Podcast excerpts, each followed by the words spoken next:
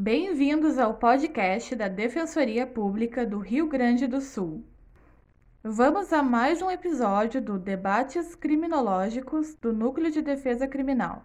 O tema do programa foi o problema das facções criminosas no estado do Rio Grande do Sul. Participaram da discussão os defensores Andrei Regis de Melo, Ana Paula da Ligna e Domingos Barroso da Costa, e a doutoranda do programa de pós-graduação em Sociologia da URGS, Marcele Cipriani Rodrigues.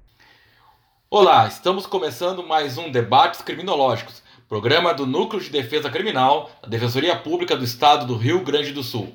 Rompendo com a tendência ao simplismo que bem caracteriza nossos tempos esvaziados de reflexão, buscamos compreender o fenômeno crime em sua complexidade, numa perspectiva crítica. Recebam todas e todos as nossas saudações defensivas.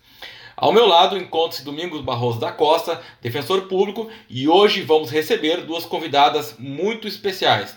A pesquisadora e doutoranda em sociologia, Marcele Cipriani Rodrigues, e a defensora pública com atuação no âmbito da execução penal, Ana Paula Dauligna para tratar do tema o problema das facções criminais no estado do Rio Grande do Sul. Sejam todos muito bem-vindos e eu, de imediato, gostaria de que o nosso companheiro Domingos dissesse um olá para nossas convidadas. Boa tarde, pessoal. Muito obrigado por ter aceitado o convite, tanto a Ana quanto a Marcele. Sejam bem-vindas. Muito obrigada. E aí, galera, boa tarde. Eu que agradeço pelo convite muito feliz de estar aqui nesse momento. Como eu falei antes, entre nós, em off apocalíptico, hum. mas trocando uma ideia, que é uma, algo sempre bom para a gente se sentir um pouco menos solitário nesses tempos. Então, hoje, uh, Ana, acho que queria fazer uma, uma intervenção aí, fica à vontade. Não, só dar um, um, um olá para todas e todos, dizer que é um prazer estar aqui com vocês, meus colegas, colegas queridos, nós temos uma grande resistência nas nossas atuações. E prazer em estar contigo também, Marcelo. Que bacana. Novamente, então, fiquem bem à vontade no nosso programa. Como eu disse, em off, a gente está tá começando, está tá aprendendo a lidar um pouco com a ferramenta, com o formato do, do programa, mas a gente está é, tá na busca aí de, de estabelecer discussões que importam não apenas para a defensoria pública, mas, mas também para a sociedade, com esse olhar multidisciplinar, né? não apenas do partindo do campo jurídico, né? mas também de outro com outros olhares. E hoje então nós a gente, é, enfim, né, é, tratamos aí de, estabelecer um, um, debate sobre um problema que já é histórico no estado do Rio Grande do Sul, que são as facções criminosas que não só habitam o sistema penitenciário, mas também o lado externo de muros e grades.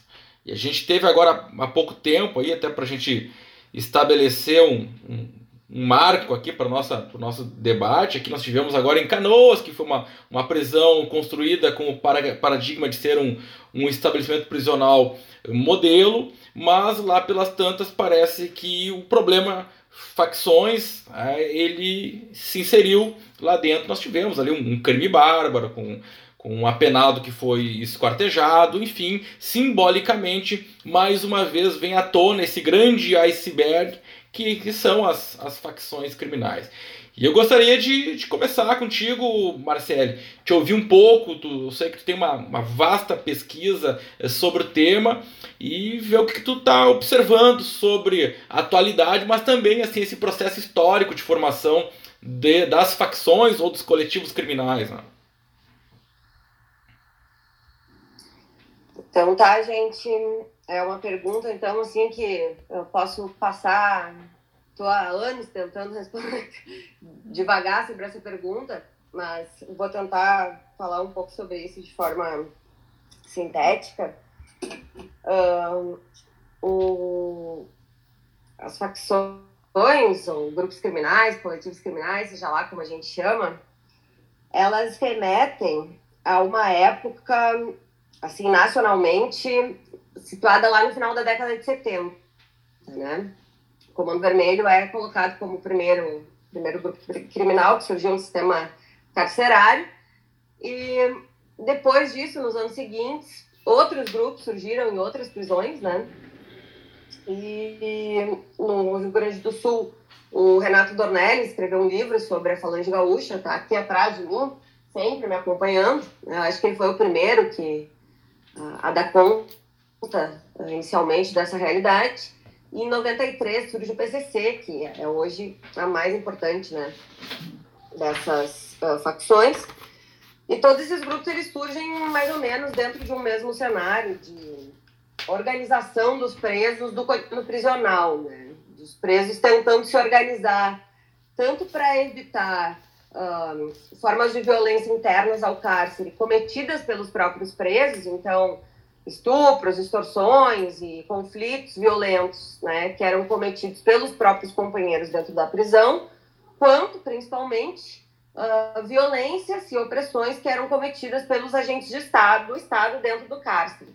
Então, inicialmente esses grupos eles não são uh, criados, digamos assim, finalisticamente orientados para o cometimento de delitos, né? São criados com outros propósitos, propósitos muito mais relacionados com essa organização do cotidiano carcerário.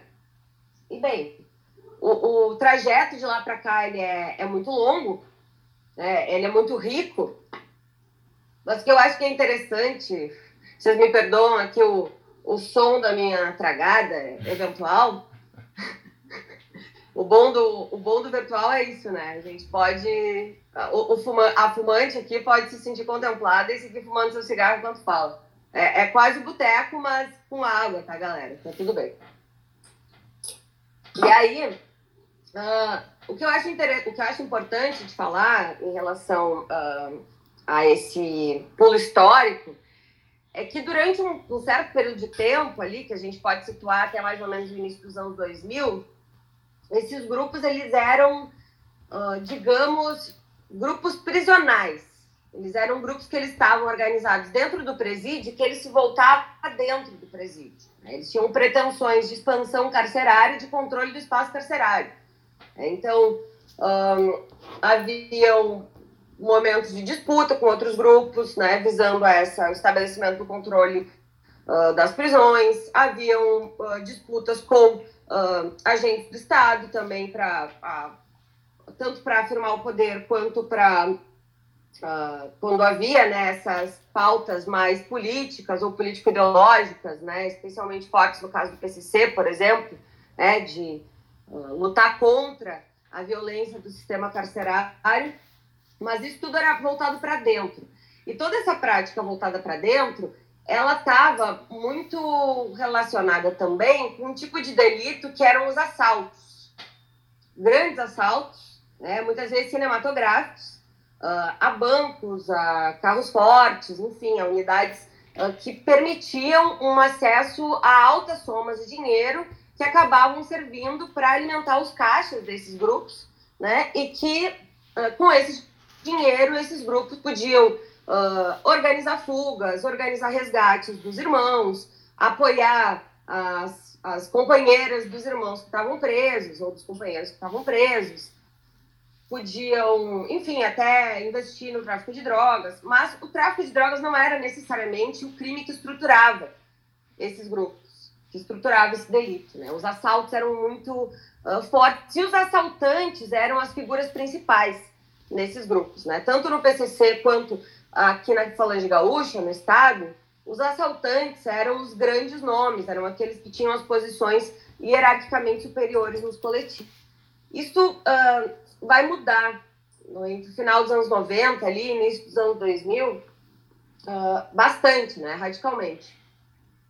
Especialmente porque uh, o, o delito do tráfico de drogas começa a assumir um papel muito mais relevante na estruturação desses grupos, na organização dessas redes. E os próprios traficantes começam a ficar uh, muito mais uh, importantes também, como fonte de autoridade dentro dessas organizações. E quando o tráfico ele passa a assumir o lugar que antes era dos grandes assaltos, a dinâmica que era prisional, os grupos que eram prisionais, eles acabam virando, que eu, que eu entendo, por grupos criminais são grupos em que o dentro e o fora da prisão se torna indissociável. Porque o tráfico é um tipo de delito que, diferentemente dos assaltos, ele se dá a partir de territorialidades urbanas, né? o tráfico de varejo.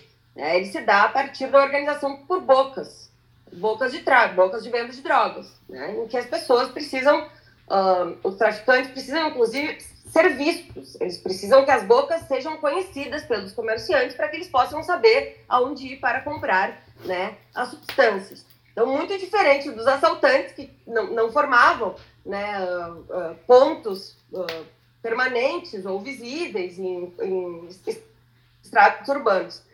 Com isso, com essa, com essa mudança, a relação entre o fora e o dentro, ela começa a ficar muito mais acirrada. As pessoas vão sendo presas em determinadas áreas da cidade. Essas pessoas que vão sendo presas, elas começam a ser colocadas em determinadas galerias que são respectivas aos locais em que elas são presas ou respectivas aos grupos dos quais elas fazem parte, o que inclusive serve para evitar a violência interna ao cárcere, né? não dá conflito entre os presos. E há uma espécie de retroalimentação entre o dentro e o fora, porque daí a, o próprio espaço prisional ele se torna um espaço de projeção de territorialidades urbanas. O que, que eu quero dizer com isso? Quando o grupo quando as galerias elas começam a ficar espacializadas por esse critério, né, da, dos bairros de, de, da onde as pessoas vêm, onde elas foram presas, ou dos grupos que elas pertencem, e que os grupos que elas pertencem também têm a ver com os bairros eh, em que os grupos estão atuando, uh, elas começam a poder gerir quem é que entra ou não nas galerias. E com isso elas conseguem gerir que outros grupos, que integrantes de outros grupos que não tem galerias, que elas querem aceitar no seu espaço. Então, por exemplo, tu tem um grande grupo ali, um grupo tipo Bala, por exemplo, que tem uma galeria, e aí tem lá um grupo menor, os Bala lá da Bom Jesus. E aí tem um grupo menor que não tem galeria prisional. Mas em algum lugar ele vai ter que ser colocado. É um grupo que não é uma facção, que não tem né, uma, um espaço prisional sólido, portanto não tem esse status de facção. Mas em algum lugar ele vai ter que entrar. E aí os balas decidem que vão deixar, por exemplo, que vão uh, permitir que os Milton, lá da Restinga, entrem na sua galeria prisional, lá na terceira do F, no Central. Os balas começam a fornecer drogas para os Milton. E daqui a pouco os balas estão na Restinga. Então a prisão, ela de dentro, serve como uma forma de projetar né, a, territorialidade urbana e aí as pessoas que vão sendo presas na restinga, quando vão sendo presas, vão alimentando a própria galeria dos balos. Então existe essa retroalimentação né, que passa dentro, dentro, fora, que é muito diferente daquilo que ocorria na época lá em que os grupos foram criados, na primeira, primeira década, em que os grupos não tinham essa coisa uh, da, um, tanto da porta para a rua, era uma coisa muito mais voltada para dentro. Né? Então eu acho que essa é uma mudança uh, substancial que aconteceu e que faz toda a diferença, porque além dessa, dessa eh, intercomunicabilidade, dessa porosidade da prisão entre dentro e fora, uh, o fato desses grupos começarem a se estruturar por bocas e por territorialidades urbanas, isso também vai produzir uma série de relações de sociabilidade nesse espaço. Isso vai interagir com o ciclo de sociabilidade local das periferias de uma forma muito diferente. As facções vão começar a produzir uh, elementos de cultura, elementos de uh, relacionados ao pertencimento, relacionados que a juventude vai se identificar, que tem a ver com o consumo, que tem a ver com a masculinidade, que tem a ver com a autoestima, que tem a ver com vários elementos, que tem a ver com ódio à polícia, que tem a ver com vários elementos, e que está ali presente na periferia, muito mais organizada do que antigamente, que já existia em gangues, etc, tudo mais, mas uh, esse discurso, essa, esse, esse mundo do crime, que não é o, só o ato criminal, né, que é esse universo criminal, ele começa a se organizar de forma muito mais legítima para disputar espaço na, na, periferia, disputar sentido com a juventude moradora de periferias. Né? Para mim isso é, é, um pulo bem importante, assim, vai, vai provocar mudanças bem importantes nesses últimos 20 anos. Marcelo, tentando fazer uma ponte é, um diálogo seu com a Ana, eu queria fazer uma pergunta. É possível relacionar a precarização e a precariedade do sistema prisional com o surgimento e o desenvolvimento dessas facções? não só é possível relacionar, como esse elemento ele está na base da criação desses grupos, né? O lugar onde foi onde surgiu o, o PCC, por exemplo, o anexo da Casa de Custódia e Tratamento de Taubaté, era considerado uh, uma masmorra, né? Tinha um apelido, assim, era, o, era masmorra, piranhão, fábrica de loucos, né? Tinha vários apelidos para aquele lugar, porque era um, um, uma prisão em que uh, se atuava fora de qualquer tipo de fiscalização quanto a punições que eram cometidas contra presos, eram dadas aos presos, né? Então os presos eram jogados lá no, no castigo e deixados esquecidos, sei lá por quanto tempo. Os agentes eram extremamente violentos, né? Era um sistema que ele funcionava quase com características parecidas com o RDD. Assim, ah, não podia uh, banho de sol em grupo, só podia uma hora de banho de sol, não podia rádio, não podia TV, não podia acesso a, a jornal, sabe? Várias características, agora eu não lembro de todas, mas que estavam completamente distoantes né, do que a LEP, por exemplo, determinaria.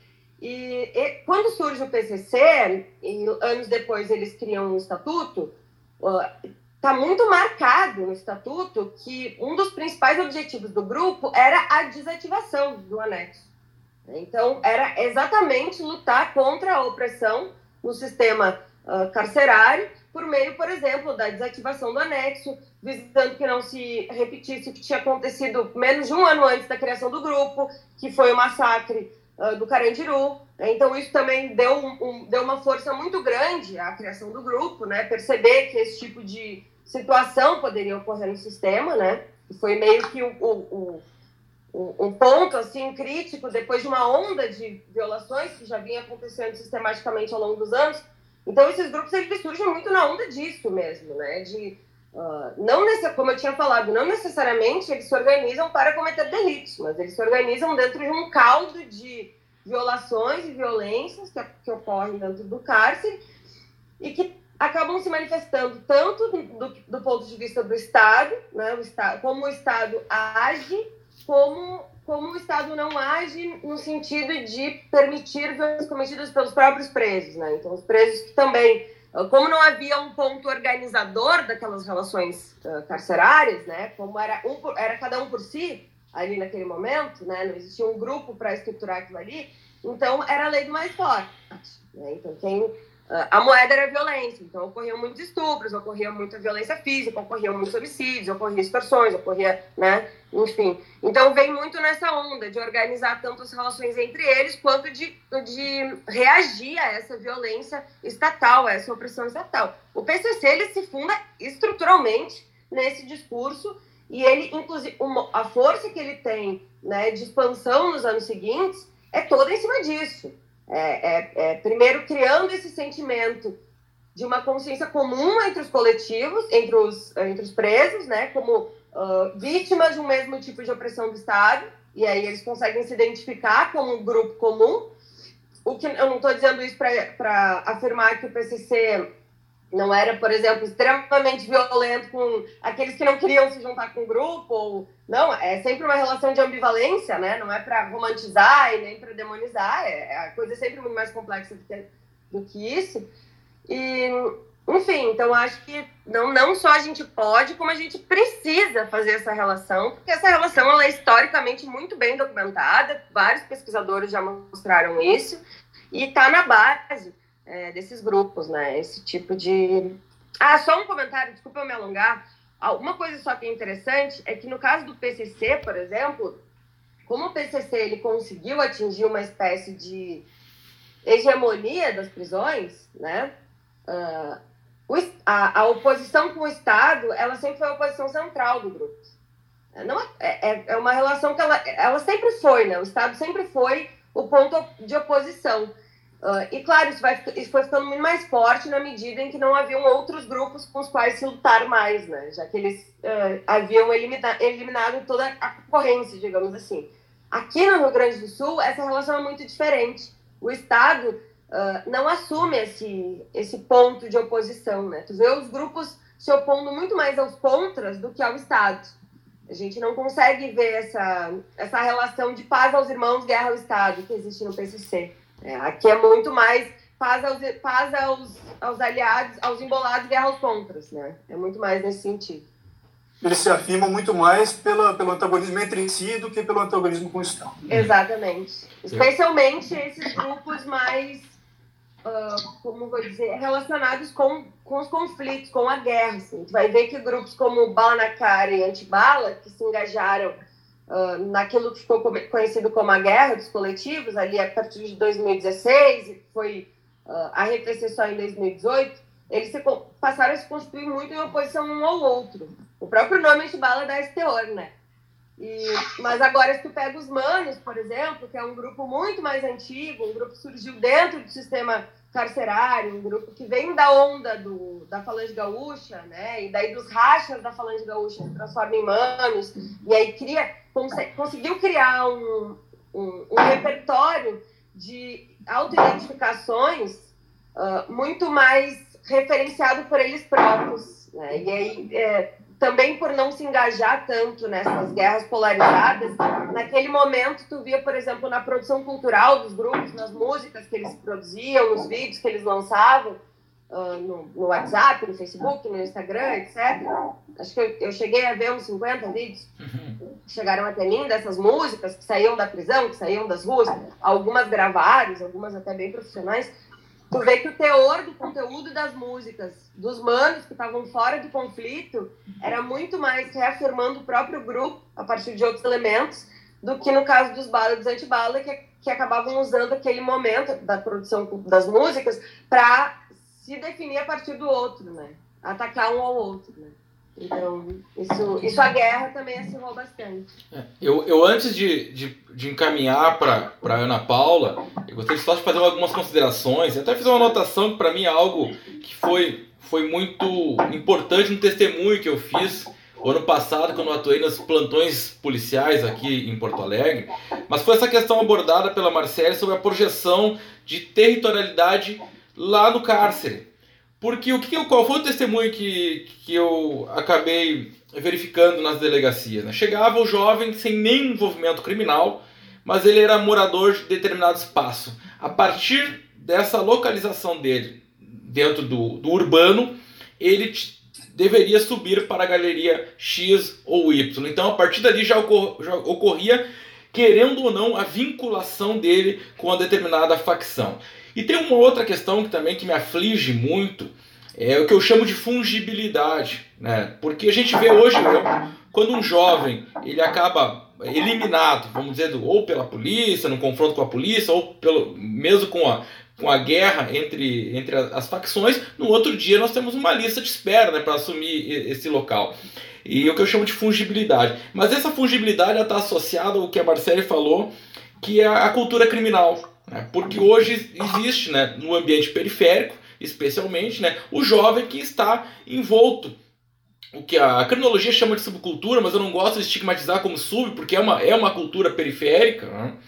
Então, é, isso é muito difícil de fazer essa reversão. É, eu disse, há poucos dias eu, eu, acabei escrevendo uma coluna e disse: olha, a gente não consegue dialogar com o jovem periférico. Quando eu digo a gente, o sistema de justiça criminal não consegue dialogar com o jovem periférico. Mas feita essa, essa rápida uh, consideração, uh, eu gostaria de, de ouvir um pouco a Ana, e a Ana vai me corrigir se eu estiver equivocado, se minha memória me trair, mas tem uma longa caminhada já de atendimento no sistema prisional, que se eu não estou equivocado, começa lá por São Luís Gonzaga, que é um, uma situação uh, em matéria de é, prisão diferente do que a gente vê na região metropolitana, mas eu acho que tu, depois tu passa por Cruz Alta e depois acaba se envolvendo com atendimento das casas prisionais na região metropolitana de Porto Alegre. E esse é um processo histórico né, que perdura, vamos dizer assim, por mais de uma, uma década. Né? E eu gostaria de te ouvir, Ana, como é que tu observa né, essa tua caminhada de atendimento às, às casas prisionais, de relação com os apenados e as tuas observações aí em relação a esses espaços herméticos né, que, que foram se, se constituindo, que foram se edificando dentro do, das casas prisionais. Né? É, novamente, um, seja muito bem-vinda. Né?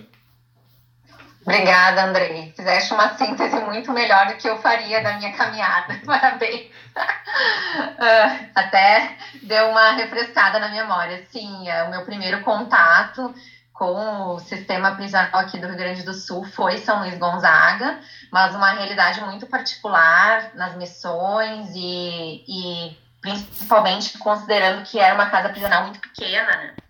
Então, para quem pesquisa um pouco sabe que as questões que, que, que mais são evidentes em termos de, de ações eh, são melhor analisadas no, no âmbito da região metropolitana, do Vale dos Sinos também é, tem uma, uma, importância grande, né, eu diria, hoje aqui no, no sistema, e Porto Alegre, né, capital. Então, eh, quando nós, nós, nós olhamos, assim, o sistema prisional do interior do estado, e foi muito bom ter, dentro da defensoria, feito passagens por locais tão distintos, com realidades tão distintas, é interessante porque nós nos deparamos com problemas de, em diferentes circunstâncias que nos são apresentados. Né? Dentro de uma casa prisional muito pequena, onde não tem uma, uma questão de lideranças, facções, nós percebemos algumas questões, mas eu, eu estava escutando a Marcele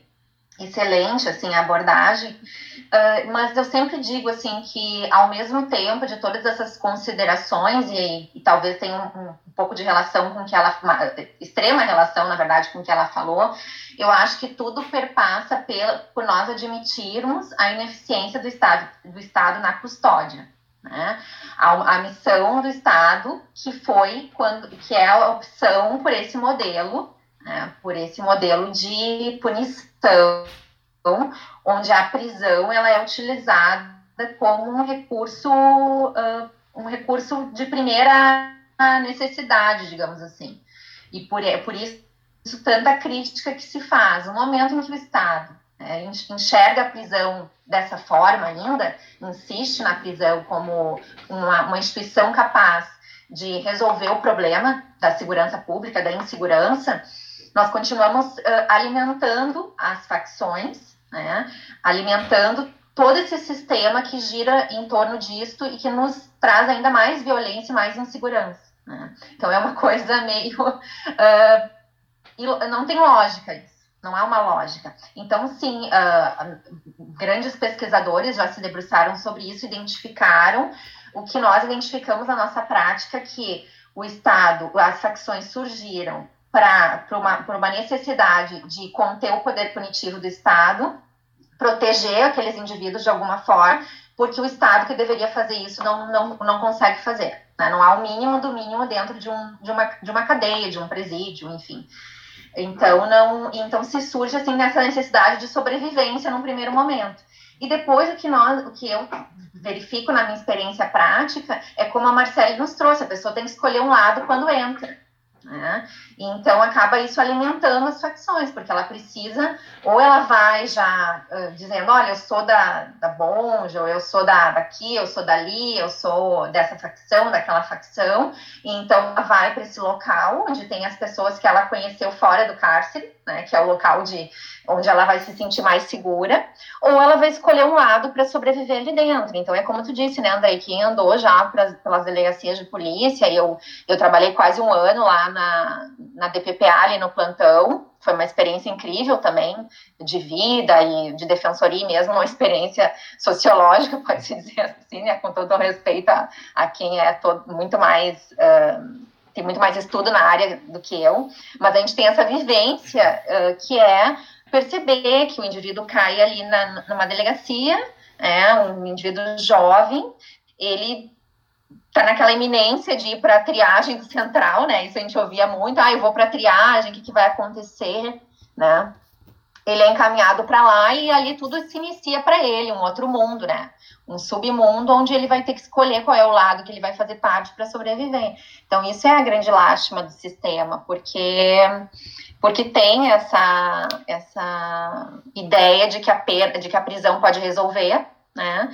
E é uma e assim para finalizar, até voltando ali para Marcele, que tem tantas contribuições à pesquisa dela para nos trazer, O que fica também é, um, é uma, uma questão muito curiosa, que eu até estava esses dias uh, ouvindo a fala do, do Bruno Paz Manso, que ele escreveu um livro é, fantástico, A Guerra, junto com a, com a Camila Nunes Dias, que até conversou já conosco, né, Andrei, num, num encontro da Defensoria, sim, esse livro é ótimo, tá ali mostrando a Marcele, acompanha quem gosta de, de estudar um pouquinho mais das facções, e ele estava colocando isso, assim, como é engraçado que o Estado, até hoje, quando pode, e é questionado, ele ainda nega, né, o poder das facções, ele ainda nega até a existência, até pouco tempo, o Bruno lembra muito isso nas falas dele, até pouco tempo o Estado de São Paulo insistia que não existia o PCC, que não existia facção, e isso é incrível, né, que é aquilo até, falando um pouquinho ali com o Domingos, eu gosto muito da psicanálise, né, que é a questão da gente investigar o que, que é isso, né, essa negação desse problema enorme, e admitir que esse problema existe, sim, nós vamos olhar para ele. A prisão não salva, a prisão ela, ela cria outros problemas, e isso precisa ser investigado, precisa ser olhado assim como qualquer terapêutica, qualquer análise, né? Nós precisamos olhar para as nossas sombras, para os nossos problemas, por, por, todo o nosso lixo, enfim, uh, para tentar uh, ultrapassar isso e, e criar soluções. Né? Soluções que daí permitam no, nos assegurar um pouco, né? Assegurar que seja possível alcançar na sociedade um mínimo de, de pacificação, né?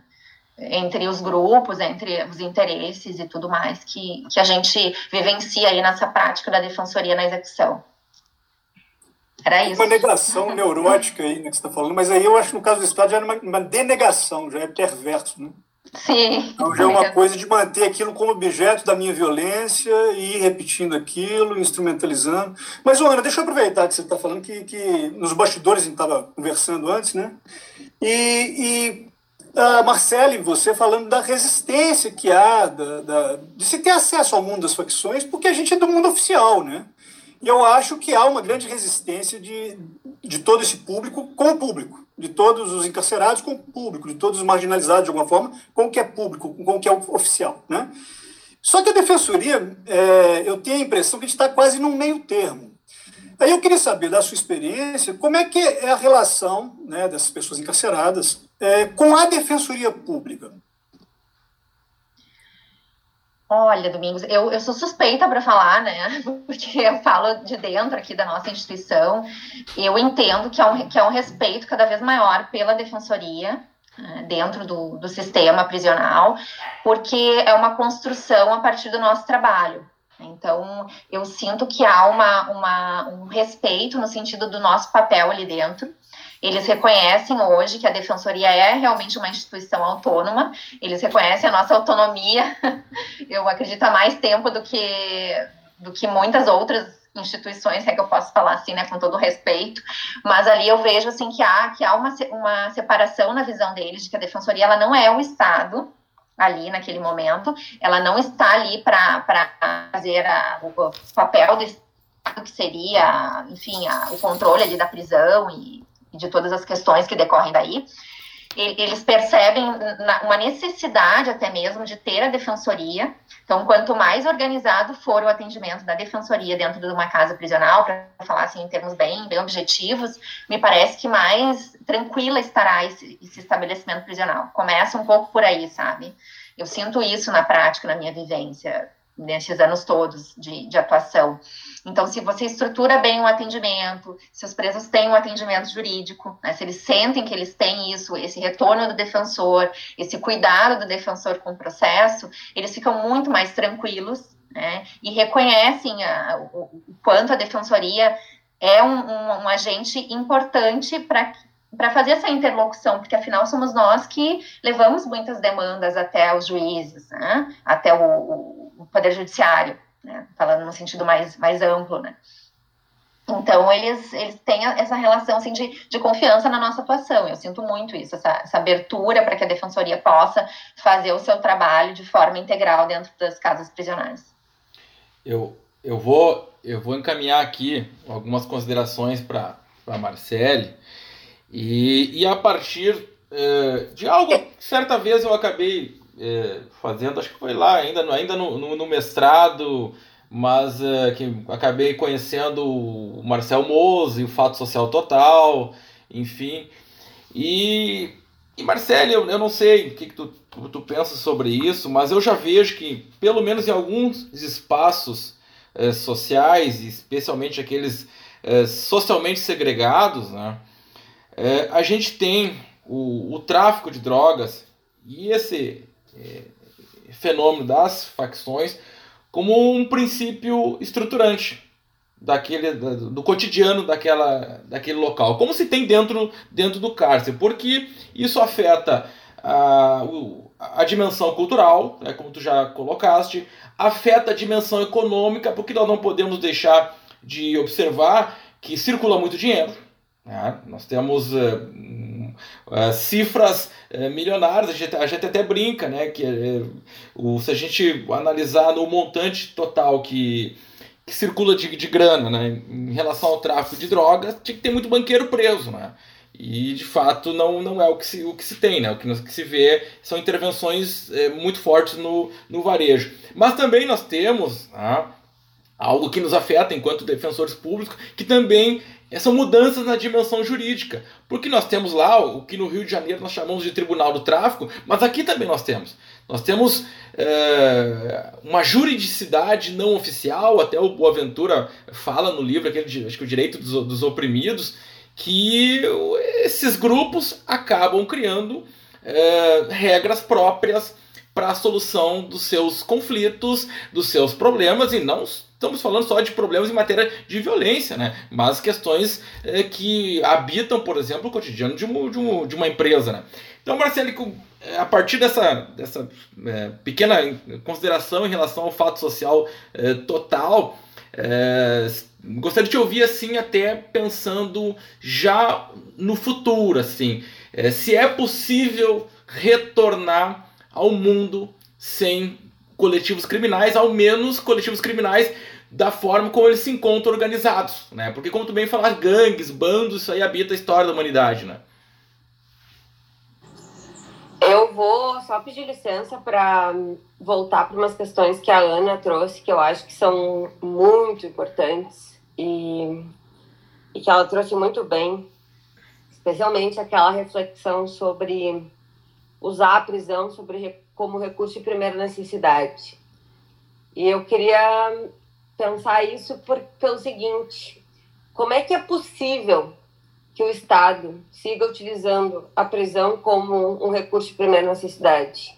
Como é que na prática a gente consegue manter essa escolha em termos de política criminal? O Estado só consegue fazer isso e manter uh, essa lógica de aprisionamento como o remédio né, para a solução de todos os problemas, fazendo negociações ou acordos, ou enfim, etc., com os grupos criminais. O Central é um exemplo modelo disso. É, o Central só funciona na base do acordo, do, do acordo entre policiais e presos.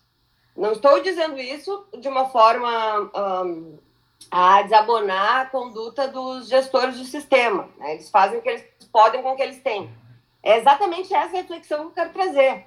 A gente tem um sistema que ele jamais funcionaria né, no sentido de manter-se funcionando, manter-se operando, né, em silêncio, sem violência, uh, sem grandes problemas, se não fosse concessões mútuas feitas entre Estado e grupos criminais se não fosse uma espécie de gestão partilhada que existe entre os atores do sistema de justiça criminal e os policiais que estão no central e os grupos criminais.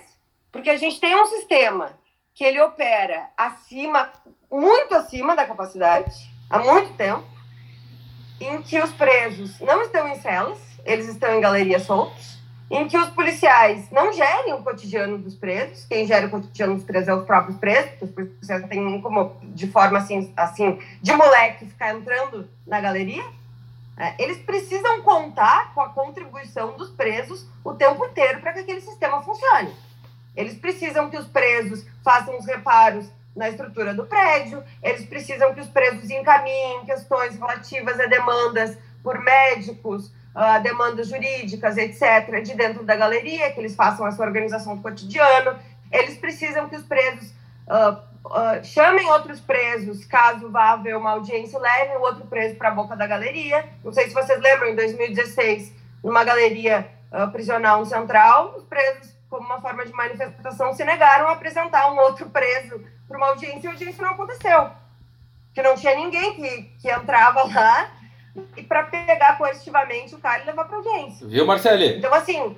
É, não só para uma rápida intervenção, perdão, mas neste exato momento está acontecendo isso no estado do Rio Grande do Sul. E ah, os presos estão se manifestando e algo até que merece ser pontuado do ponto de vista histórico, porque todas as facções estão fazendo manifestações no mesmo sentido para acelerar o processo de retorno das visitas, né? e não estão permitindo que os presos uh, se apresentem para as audiências criminais, né? ou de outra natureza.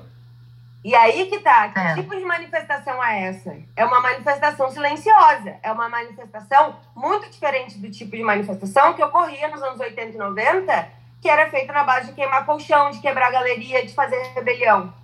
O tipo de gramática de manifestação mudou. Por quê? Porque esses termos do acordo existem. Porque isso perpassa pelos acordos dos quais eu estou falando. Para a polícia e para o Estado como um todo, né? Como eu falei, eu entendo que a, a, a polícia tem que gerir um, um, um sistema uh, sob, com, com, muito pouco dinheiro, inclusive, né? sob condições muito. Um, é um problema que não tem como ser gerido, né? na verdade e tem que manter aquele sistema em paz, pacífico. Como é que ela consegue fazer isso?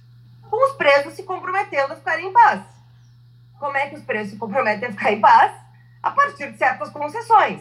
Então, todo aquele jogo que existe sempre é, de discursos públicos, no sentido de dizer nós não negociamos com presos, nós não negociamos com facções, não são os presos que determinam, isso claramente, para quem está olhando, não é bem assim. Né? Não sei se vocês lembram, mas um, acho que em 2017 uh, houve uma situação que foi a seguinte: tinha uma galeria, né, que era galeria, uh, uma galeria bem uh, já tradicional lá no Central, com um grupo já tradicional, nesse grupo, nessa galeria, que era da. Tá, vou falar aqui, a Galeria da Conceição. Galeria da Conceição tava Conceição e tava uma galera da V7. Né? Eles estavam aliados como antibalas, antibala na, no, no conflitos coletivos.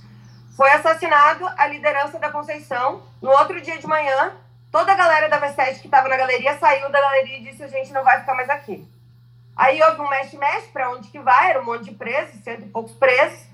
Botaram uns numa galeria aliada que aceitava os presos, os outros mandaram para o interior, para outras unidades prisionais.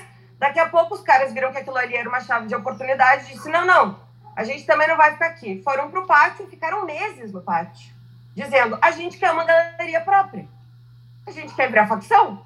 A gente já está nesse nível. A, a, a, gente também gosta. É. E aí, bem, aí veio a declaração de diretor dali, diretor daqui, secretário daqui. Não, a gente não negocia, não são os presos que determinam onde é que eles vão ficar, etc. O que, que aconteceu? Tipo, baseado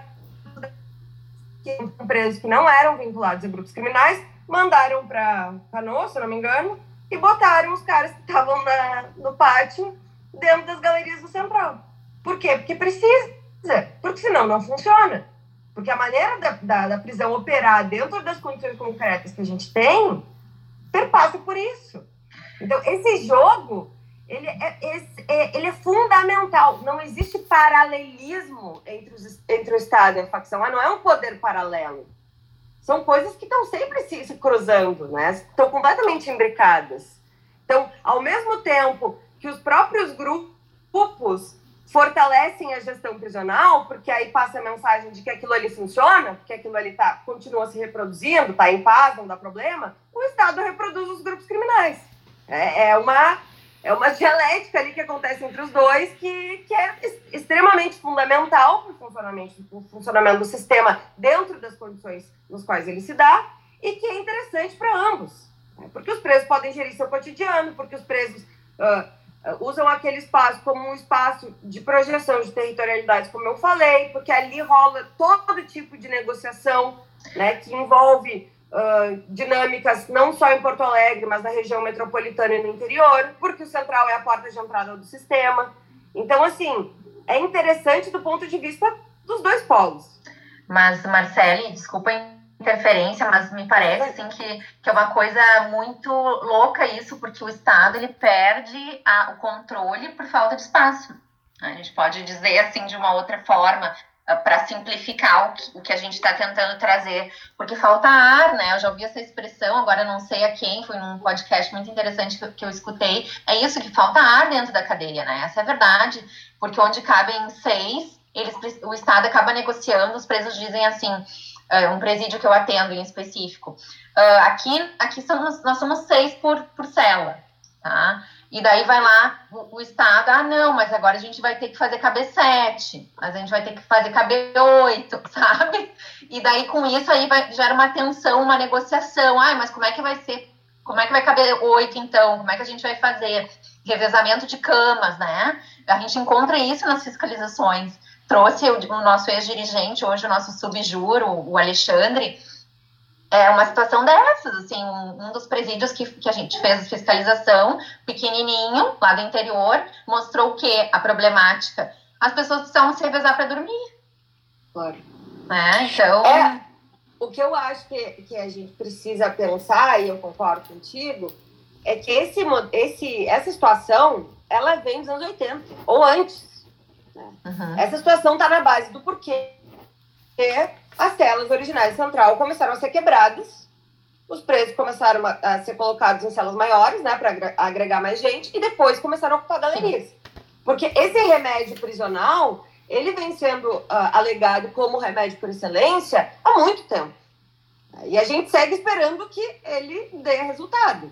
A gente é, é meio esperando o Godot, assim, uhum. aquela coisa, né? Esperando aquela coisa que não vem. E muito pior, porque parece que tá, faz parte da, da, do agravamento do problema. Né? Então, uh, então uh, uh, outra coisa que eu acho que, que tem a ver com essa reflexão é o seguinte: eu entrevistei alguns presos que eles falavam que, em outros termos, que tinha que construir mais prisão, porque eles precisavam de mais espaço prisional. Então, então tu vê uma situação esquizofrênica em que a, o que, a resposta do Estado para o problema é a resposta das facções para o problema. Porque elas dizem, olha, a facção está crescendo. A gente precisa. É, eu, por exemplo. Sim. Então, Falando, assim, pegando esse teu gancho, eu, por exemplo, eu não comemoro, né? Eu acho, eu, eu acho que é um fato a, a se lamentar quando a gente precisa ir a, com todo respeito, a uma inauguração de uma unidade prisional nova, né? nesse contexto que a gente está. Quando a gente recebe a notícia da PECAM, a notícia agora aqui perto, que é da nossa regional de Sapucaia, é uma lástima. Para quem, quem estuda o problema, né? para quem estuda minimamente criminologia e, e, enfim, toda a crítica que se faz à, à, utilização das prisões, é um fato a se lamentar que se criem no, novos presídios, porque a gente sabe, por exemplo, aqui na nossa regional, que há uma previsão de ocupação de 600 e poucas vagas. Mas a gente sabe, né, que Montenegro, o presídio de Montenegro, começou com 800 e hoje eles têm 1.700 presos. Não se consegue baixar de 1.700 e se faz ajustes dentro desses que eu falei, de onde cabe seis, quem sabe então colocamos oito, quem sabe colocamos nove na cela, e por aí vai, se perde o controle total, né? Sobre o número de pessoas que vão ser colocadas lá, é um absurdo. Exatamente. A Marcela toca um ponto que eu acho fundamental e, e, e abre para a interdisciplinaridade, enfim que essa dinâmica de crime e castigo, esse fetiche pela cadeia, pela vingança, é tão arraigada que nem quem está padecendo por isso se toca. Então, por isso que as coisas continuam né, ad infinito.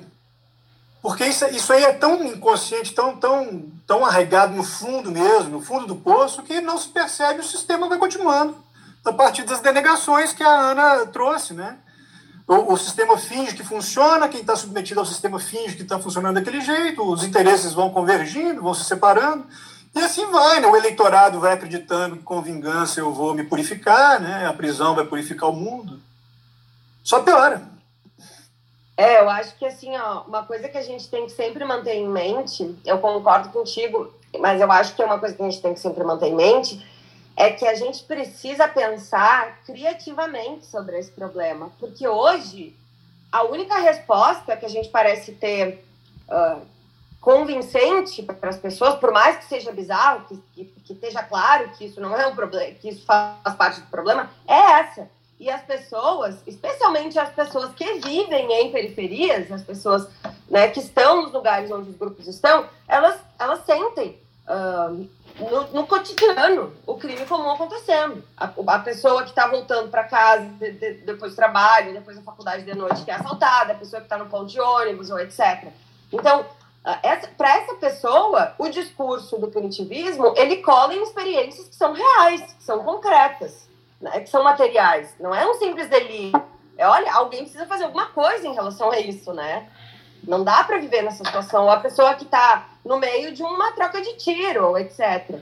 Tanto que a gente vai ver, por exemplo, que os grupos criminais, um tempo atrás, lá no início dos anos 2000, quando tinha uma gestão muito mais relacionada com aquela coisa da gestão do padrinho da comunidade, o cara que cresceu lá, que todo mundo conhece, é o cara que uh, todo mundo respeita, que gere o, a ordem do espaço por, por, meio do afeto, né, por meio da proximidade, uh, existia uma relação muito menos violenta e muito mais próxima entre os grupos e a comunidade. Isso ainda existe em alguns, alguns pontos específicos, alguns bairros específicos que conseguem se blindar dos conflitos. Mas com o aumento dos conflitos, Uh, e com as tomadas de boca, por exemplo, aí grupos forasteiros começam a tomar bocas de outros bairros. Bem, eu não conheço essa galera que está aqui. Aí essa galera anda armada, essa galera é violenta. Aí começa a mudar também a relação uh, entre o mundo do crime, digamos assim, e o ordenamento social que não é criminal nas comunidades. Né? A coisa começa a ficar um pouco mais conflituosa. É um pouco menos na base do respeito e um pouco mais na base do, da ameaça ou do medo, ou enfim. E aí também a gestão dos outros delitos começa a ficar um pouco mais difusa. Porque a gente tinha um discurso muito claro de que, ó, o crime, ele era, ele não envolvia morador. O crime, ele ficava só entre eles, né? Não passava desse limite. Ou o crime desempenhava um papel que ele controlava a chinelagem, controlava os delitos de roubo, controlava, né? Uh, essas dinâmicas que eram também de grupos mais próximos das suas próprias comunidades, né? Pensar assim, a, a Conceição ao longo dos anos 90, dos anos 2000, etc, né? Ou, enfim, os próprios manos, o, o Xande, quando morreu, foi uma coisa horrível, a comunidade super sentiu, né? Fez aquela... Uh, fez aquele grafite para ele ali no, no condomínio Princesa Isabel. Então, era um tipo de gestão diferente. Que essa uh, aceleração de disputas territoriais e disputas por poder, ela vai bagunçar Aí as pessoas começam a sentir a violência muito mais próxima. É, na época da, da guerra, houve inclusive manifestações da Bom Jesus das pessoas dizendo: olha, essa guerra não é nossa, a gente quer paz, a gente querem fazer as coisas, vocês façam, mas deixem os moradores, né, os trabalhadores, viverem em paz. Então, essa galera, ela sente na prática, ela sente no cotidiano os efeitos da violência. Uh, enquanto a gente não tiver um discurso criativo o suficiente, convincente o suficiente, alternativo ao discurso punitivo para dar para essas pessoas, elas vão continuar aderindo a esse discurso punitivo porque elas precisam de respostas, elas precisam de soluções para problemas que são reais. Né? Então, acho que é um pouco esse o desafio que a gente tem pela frente, né? a gente tentar fazer um, um contraponto a esse tipo de narrativa que tem cada vez mais ganhado adesão, né? Pelo menos me parece que tem cada vez mais ganhado adesão. É, isso aí até me permitam contar um, uma breve, um breve caso, é, porque eu acabei atuando num júri em Canoas, que o fato tinha se dado no, no início da década de 2000, né? E foi justamente isso, o, o, o rapaz lá que trabalhava até com transporte coletivo, alugou uma casa, determinada uh, vila ali, e lá pelas tantas foi um, abre aspas aí, a chinelagem foi lá e furtou o do varal as roupinhas do, do, do, enxoval do bebê. Ele foi se queixar pro dono da, da, da casa, pro, pro locador, que era um, um tra pequeno traficante da localidade. Né? Eu digo, ah, não posso morar mais aqui. Os caras vieram aqui e levaram o enxoval do, do, do, meu, do meu filho que tá para nascer, né? O traficante foi lá e encheu de tiro o, o furtador, né? E depois de tá, agora, cara, para resumir o fato, assim, quando ele deu polícia no negócio, né? Tá, cara, vai lá e assume essa bronca, essa bronca é tua. Eu fui lá e atirei no cara porque ele furtou as, as tuas coisas, né? E esse cara ficou 10 anos no banco dos réus assumindo um crime que não era dele. E só pôde. É, realmente a verdade vem à tona depois que o traficante morre, né? É, é, é, é o tal do mano louco em Canoas. Mas isso aí muda, eu acho que radicalmente, porque as pessoas que, que estão nesses espaços é, em que se dá a guerra do, do, do, tráfico de drogas, elas estão sofrendo. Há um processo de, de padecimento social. E aí nós nós tocamos, querendo ou não, nós tocamos no, no, no, discurso político, nós adentramos no campo político, porque quem elege é, o presidente, quem elege para qualquer outro cargo, não é o pesquisador, não somos nós aqui, o, os acadêmicos, não. Quem elege é a classe que justamente está sofrendo com, com um determinado fenômeno no, no âmbito da criminalidade. Né? Então esse, essa questão do ah, o discurso antipunitivista tem sua racionalidade? Tem, mas como fazer essa racionalidade chegar? transformar, virar a chave e conseguir dialogar com a mãe que sai para trabalhar e tem que deixar o filho o dia inteiro trancado dentro de casa porque ela perdeu o espaço bairro né? para determinadas é, facções ou, ou, enfim para determinadas é, disputas territoriais relacionadas ao, ao, tráfico de drogas. Eu vou é, fechando um pouquinho essa consideração, mas eu, é, algo que me. Que nós temos um ponto assim que é de inflexão, acho que no Brasil, em matéria de segurança pública, em matéria de criminalidade, que talvez seja a lei de drogas, a Lei 11.343. Eu sempre uso o exemplo de presídios femininos, né? Nós, nós tínhamos o Madre Pelletier, o histórico Madre Pelletier, no estado do Rio Grande do Sul. Daqui a pouquinho, pum, um toque de mágica, nós temos que inaugurar Guaíba, é, Lajeado, Ana me corrija, acho que se eu não me engano Torres tem alguma coisa, mas daqui a pouquinho o seguinte, nós, é, acho que aumentou em 200% ou mais, 227% o encarceramento de mulheres por um único tipo penal. E aí quando a Marcele toca nessa questão, olha, nós sai do roubo e passa para o tráfico de drogas, quando a gente fala em roubo, vem a lembrança de Lonei Melar, é, que habitou na década de 90 o, o imaginário uhum. social né, do, do, Rio Grande do Sul, que era um grande assaltante de, de banco e tem muito folclore envolvendo as atuações, as atuações dele, as perseguições policiais, enfim, né? E mas 2006 com a lei de drogas ocorre um processo de criminalização de pessoas mais violento da história do Brasil, tanto de homens quanto de mulheres. Né? Quando a gente vai discutir hoje de segurança pública, criminalidade, criminalização, querendo ou não, a gente bum, chega na, na, lei, na, lei, na lei de drogas. Né? Então, é, essa transição, aí, a Marcele e a Ana também pega como, como defensora essa transição, porque adentra na defensoria pública logo após a vigência da, da lei de drogas. Né? Algo que nós não, não tínhamos, vamos dizer, não era do cotidiano forense ter pessoas acusadas de tráfico de drogas, hoje é a regra. Né? Isso parece bastante problemático. Né? É, come, não sei, começo eu, imagino que, e coincidência, né, 2006 foi o ano que eu entrei na defensoria. Uhum. Eu peguei de presente a, a lei de drogas e Maria da Penha também. E assim como quando eu atuei no Palácio da Polícia, era a lei seca. Eu sempre tenho essas coincidências assim na minha trajetória, esses desafios. Mas isso que a Marcele falou é uma, é uma, é uma questão muito interessante também, André, só antes de, de entrar nessa questão do encarceramento feminino e nas problemáticas dele, que o extrato social onde nós identificamos a, o crescimento da criminalização é também o da vitimização. Então, isso é um, é um ponto muito importante das pessoas perceberem, porque nós, sim, que muitas vezes pertencemos a uma classe social média, alta, ou enfim, como se queira uh, nomear, né? mas nós estamos uh, distantes desse, desse círculo que é de ter a mesma pessoa que, que pode sofrer nos índices lá de tantas porcentagens, né? até do, do, do Atlas da Violência nos traz, né? qual é o percentual de pessoas negras que são criminalizadas, que, né, que, enfim, já passaram pelo sistema prisional, e qual é o número de pessoas negras que são vítimas. É, é o extrato é muito parecido, né? 70 e poucos por cento. Isso tem que nos dizer alguma coisa. Se os números servem, né? Eu não gosto muito de trabalhar com os números dentro de uma perspectiva neoliberal e uma questão assim de crítica, mas eles nos revelam revelam muito sobre, e por isso a pesquisa é tão importante, tão rica, né, Marcele?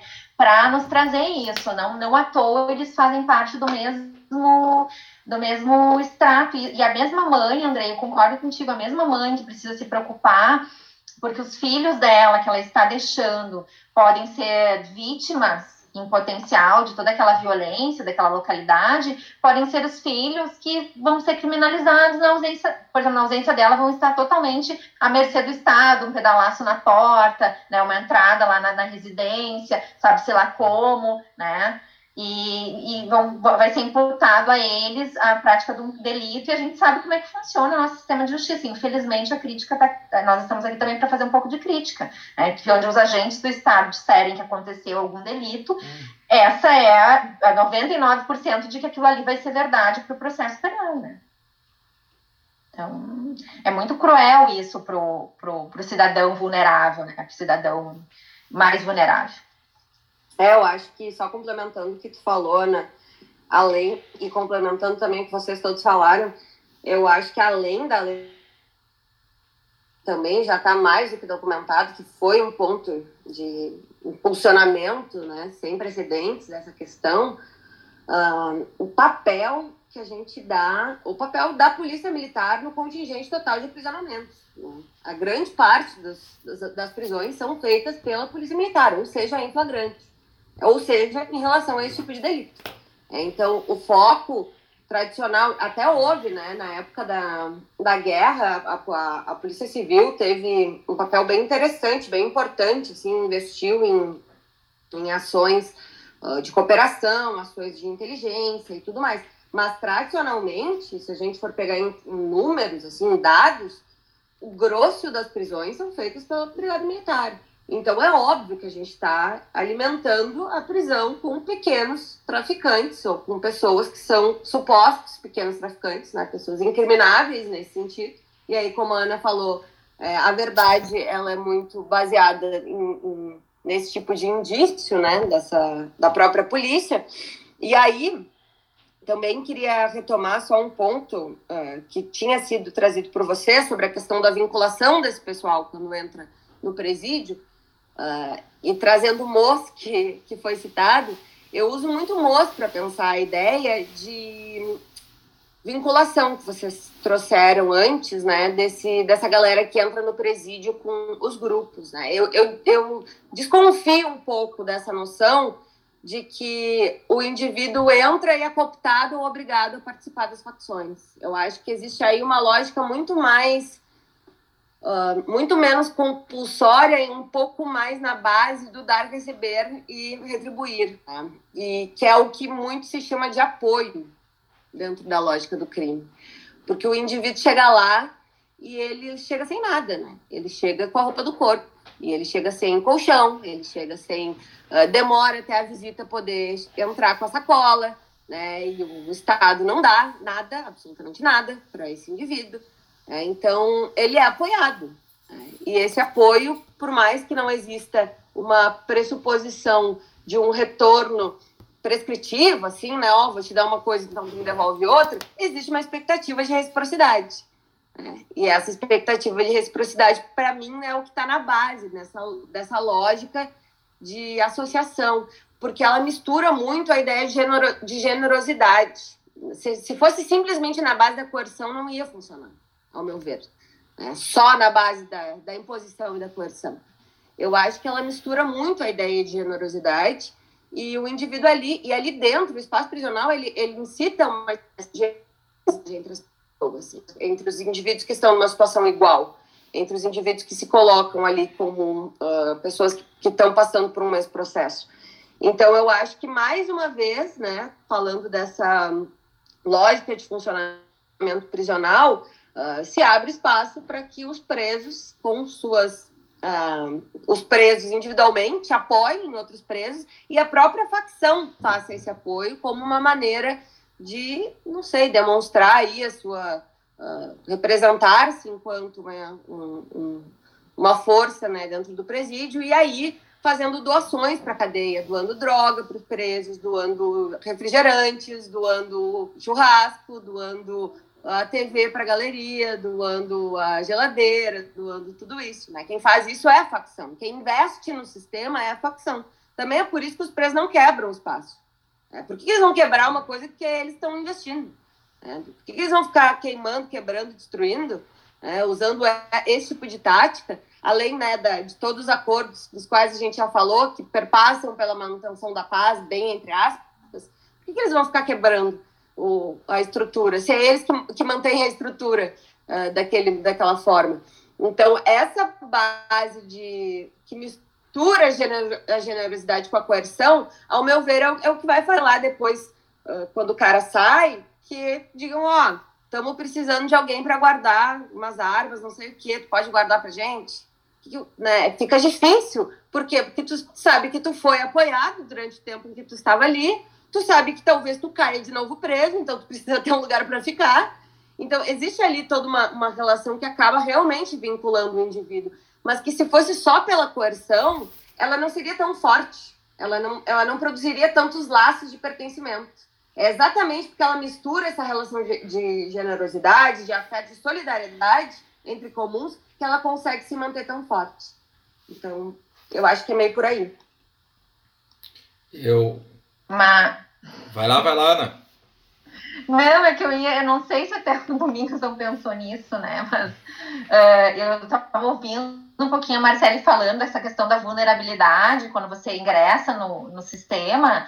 E faz todo sentido, Marcele, pensar que não é uma, uma arbitrariedade por em si o uso da força para cooptar, mas é até aquilo que, que daí remete um pouco à psicanálise, né? Não sou uma especialista, mas eu não posso deixar de, de fazer esse link para nós pensarmos a questão da vulnerabilidade da figura do pai, né? Como já nos dizia Freud lá em Totem e Tabu e o futuro de uma ilusão, que é essa, essa busca, né? Que é aquela dualidade da figura do pai na admiração e no temor, né?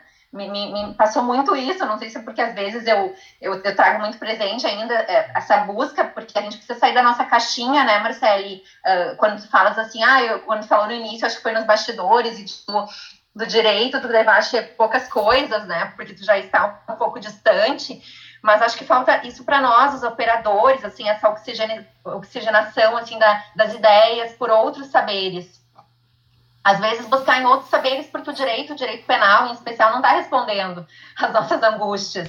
É, então, me parece isso, assim, faz todo sentido até propriamente dentro dessa, dessa perspectiva freudiana, assim, da figura do pai, porque ali o traficante, pensando no, no extramuros, e o, e o líder lá da facção, o prefeito da galeria, enfim, ele, ele vem exercer muito bem esse papel, fala muito nisso que a gente precisa, né? Que todo ser humano lá na, na, sua situação mais vulnerável da infância, todos nós tivemos, né, uma passagem por esse grau extremo de vulnerabilidade, e hoje nós estamos aqui, afinal de contas, com nossos problemas, as nossas, nossas, nossos, enfim, todos, tudo aquilo que nos move por dentro, né, os nossos conflitos, mas nós estamos, de uma certa forma, seguros, nós somos capazes de resolver né? De nos resolver. Só que a pessoa lá dentro do sistema ela está absolutamente vulnerável, sem, sem o colchão, sem o, sem o material de higiene, sem o remédio. E isso cria uma estrutura de vulnerabilidade extrema, onde eu busco num outro sujeito, fora de mim, uma espécie de salvação. Esse sujeito que eu vou temer, mas que ao mesmo tempo eu vou admirar e vou ter para, com ele uma dívida, entre aspas, né? Uma dívida até mesmo moral que vem de dentro de mim, né? Então é, é por aí é um estado de desamparo que você está dizendo, né, que vai, vai favorecer esses laços identificatórios na medida que a pessoa precisa se encontrar ali dentro. E até porque são identidades que são recusadas cá fora, né? Às vezes são encontradas lá dentro. Eu acho que há uma construção identitária muito forte nisso. E a, a Marcele falando me lembrou muito a antropologia do dom. Eu acho que era disso que você estava dizendo, né? Da, da, questão das trocas, da generosidade, da que se faz e que se deixa, né? Mas, assim, eu, o Andrei falou disso. Eu queria resgatar porque o papo tá tão bom que a gente foi mudando de assunto e a gente fugiu do que ele perguntou. É, o papo tá a gente está dizendo o tempo inteiro aqui de poder, né? E aproveitando a, a lembrança da Ana do, do mito do Todd e Tabu que o Freud cria brilhantemente para poder explicar a nossa, a nossa realidade psíquica e também social, porque é uma das obras sociais do Freud, ditas sociais, é, a, a, evolução das facções no Brasil, e aí, Marcelo, eu vou falar a partir de, de leituras rasas que eu tenho, tá? especialmente de, de final de curso de Direito. Parece que, que, no começo tem uma relação bruta de, de, dominação e violência, de reação a essa dominação, então é uma coisa primitiva política, né? E só que isso aí vai se sofisticando e daquele elemento bruto de pura violência, pura força, eu vou tendo, além do elemento político, uma sofisticação desse elemento que vai gerar um elemento jurídico e um elemento econômico. Então, no final das contas, eu tenho facções com estatuto e com viés econômico, né, também. E até eu queria perguntar, isso já, vai, agora já vai no grau da pergunta mesmo, porque eu não sei se é lenda ou se é verdade, mas o, o Comando Vermelho, que parece que é o, é o, primeiro exemplo de facção que a gente tem no Brasil, né, ele começou com um elemento político muito forte, mas foi degradado pelo elemento econômico do tráfico, pelo, pela, pelo puro elemento econômico do lucro. Né. Hoje parece que o caminho já é outro, a gente começa na pura violência, consegue um estatuto político que se desdobra ainda mais sofisticadamente num elemento jurídico, né, os estatutos, e, e econômico. Procede isso, e eu queria saber da Marcela e também de todos aqui, onde se enquadraria a milícia nesse caldo e as milícias nesse caldo todo? Ah, eu ia chegar. Eu sei que eu tô dando uma guinada. Ah, não, não, mas assim, eu ia chegar nas, mili... nas milícias, no final lá, mas bom, que legal. Não, não podemos deixar de falar nas milícias, porque é, é o epicentro Rio de Janeiro vai trazer para nós aqui esse problema. Vai lá, Marcelo.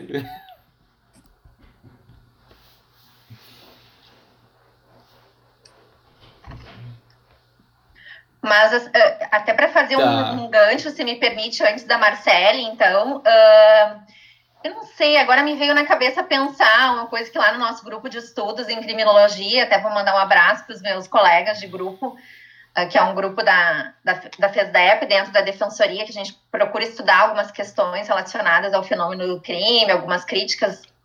Nos, nos foi indicado o livro A Nova Razão do Mundo, do Christian Laval e do Pierre Dardot, né?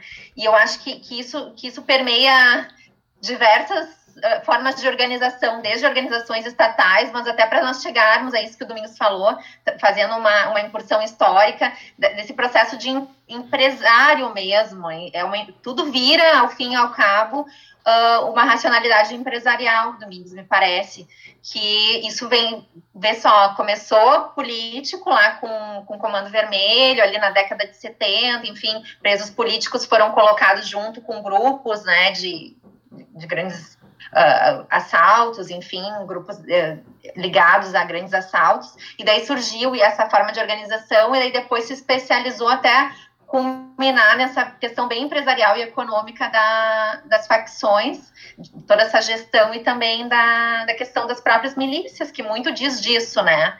De trazer esse aspecto empresarial à coisa e o lucro a qualquer preço, né? É, são todas as formas de justificativa. Me parece assim que tem uma certa relação. Me veio essa essa esse link, né? Acho, acho interessante a gente pensar também como, como que nós vamos cedendo até nessa essa racionalidade neoliberal, até mesmo para isso, né? É, mas, é, até só para fechar bem rapidinho, eu acho que a estrutura é, do capitalismo, né, ela impõe essa razão para as estruturas criminosas. Por que a estrutura criminosa surge onde?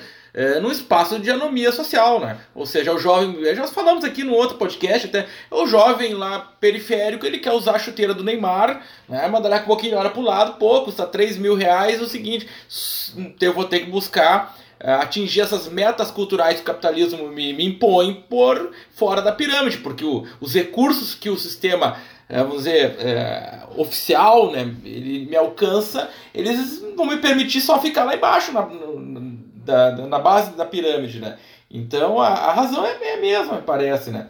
Marcelo... Não, e, e como é que acompanha né, a queda das ideologias, a ascendência do capitalismo neoliberal e como é que isso vai acompanhando né, a, a, a o nascimento e a queda do Comando Vermelho e o PCC como uma grande empresa com quase um. com estatutos jurídicos, é. enfim, né? Pensando rapidinho aqui, a lógica de eliminação. Para além disso, claro. É, a lógica de eliminação de seres humanos imposta duramente pelo neo, o, o neocapital, cara, talvez é, é, é uma, necropolítica, enfim, aí, genocídio da população negra, é, eliminação de, de, de consumidores falhos, talvez a gente vai encontrar essa lógica também dentro da estrutura criminosa, né? Das facções, enfim. Marcelo, te cortei de novo aí. Não, de forma alguma. Eu tive, eu dei uma fugidinha, voltei, mas eu, eu queria trazer aqui um, um, um relato que eu colhi no meu relato não, mas enfim, uma, umas ideias que eu colhi no meu campo que eu acho bem interessante. Fala um pouco sobre essa questão do dinheiro. É, quando eu estava, entrevistei vários grupos diferentes, né, para fazer a dissertação, entrevistei muitos adolescentes. E os adolescentes diziam assim que hum, alguns adolescentes diziam que uh, a ganância pelo dinheiro era o que tinha levado à guerra né, dos coletivos criminais em 2016. Né? Então, ah, se não fosse um, o crime da em guerra porque um quer ganhar mais do que o outro, né? Um quer. Eles usam o termo crescer o olho muito, um quer crescer o olho mais do que o outro, né? E que tudo é dinheiro. Se não fosse o dinheiro, aí não teria essa guerra.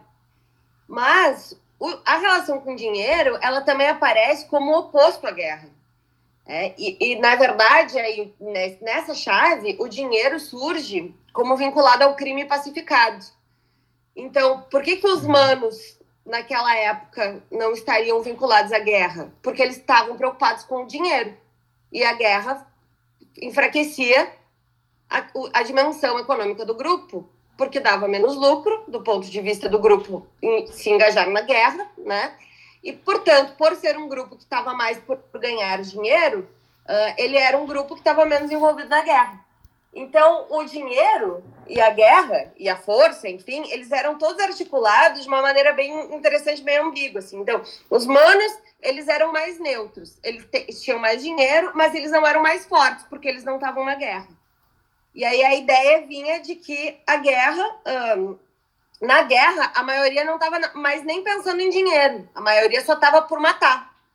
Né? Só queria dar tiro. Aí uma, uma expressão que o menino falou, oh, o bagulho não tá nem mais pro tráfico. Né? Na, na boca tem mais arma do que droga.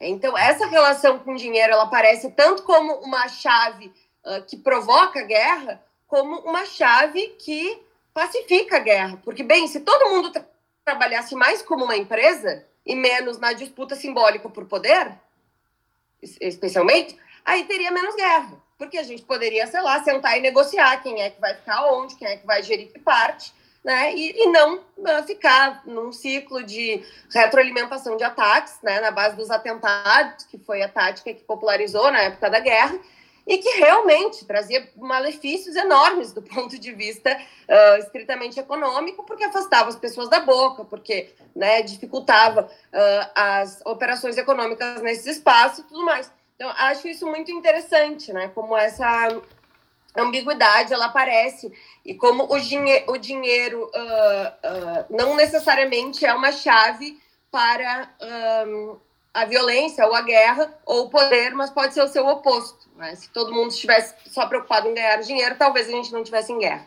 Né? Uh, e aí, em relação à questão que eu peguei de vocês antes de sair, né, da, da ideologia e tudo mais, é, o, se a gente for pegar, é, existem muitas diferenças estaduais, né? Em relação a grupos, do ponto de vista da, da, da, da noção ideológica ou política, vamos dizer assim. O PCC, eu acho que a gente não pode dizer que perdeu a sua ideologia. Eu acho que ele é, passou a, a, ele passou de uma fase em que ele articulava a ideologia para fora, contra o Estado para fora, pela via do enfrentamento, e voltou isso para dentro, como uma forma de organizar as relações entre o próprio grupo.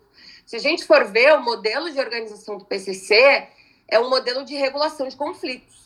É, o PCC não intervém nas bocas privadas. Né? Se o indivíduo quer uh, traficar, ele não deve nada ao PCC. Ele deve, do ponto de vista econômico, tá?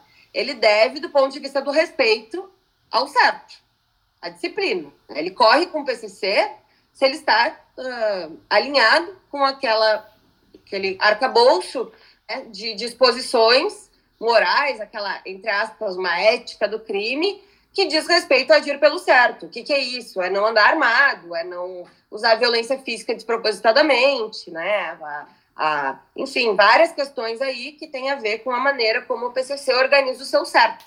É, e que muitas vezes acaba sendo uh, uh, pensada e refletida dentro dos debates, né? Vocês falaram dos tribunais do crime, etc., né? Que eles chamam de debates, né?